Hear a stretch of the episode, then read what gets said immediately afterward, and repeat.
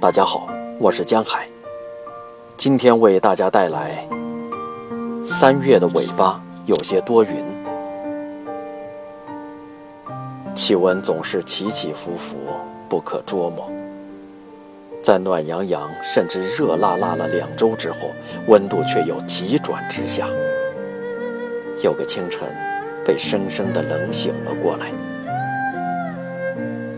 大部分冬衣什么的还没有洗，冷的时候重新换上就是了。经历过一个月前的极寒天气，之后遇到再冷的天，好像都觉得稀松平常，不以为然。下了点雨，有了雨水的滋润，才能称得上春回大地。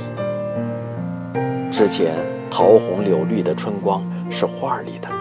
像神话故事里的描述，一位神仙朝画喷洒了点水珠，再吐上一口仙气，瞬间画面变得灵动而又生气起来。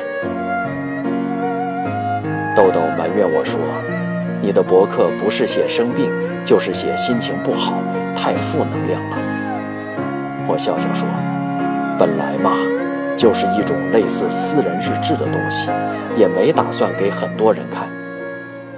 写生病主要是做做记录，以供总结规律，找到方法保护好身体。至于记录不好的心情，当时没作答。现在想想，无非是一种倾诉。心情好的时候，自然只顾得上高兴；心情不好的时候，无处宣泄，只能写点牢骚话和情绪话，发发无名火，或者顾影自怜一下了。爱阅读的豆豆继续埋怨：“你的文字有时候看表面的字里行间还可以，但跟某某相比，还是流畅度不够。”我不禁惊愕，像韩剧里的大婶张大了嘴巴：“某某是谁？”某某某是谁？豆豆，你有没有搞错？天赋不一样，好不好啊？豆豆非常认真，不像开玩笑。我觉得你写的时候可以再认真一点嘛。也许你也有点天赋呢。实在感激涕零豆豆的高看。虽然我知道，常用汉字不过两三千个。但每个人对它的驾驭和组合能力是不一样的。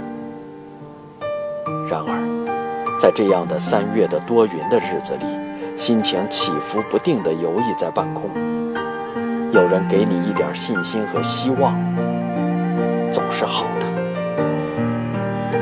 我决定以后好好的对待每一篇博客无论是否怀有文字的好天赋都要如此。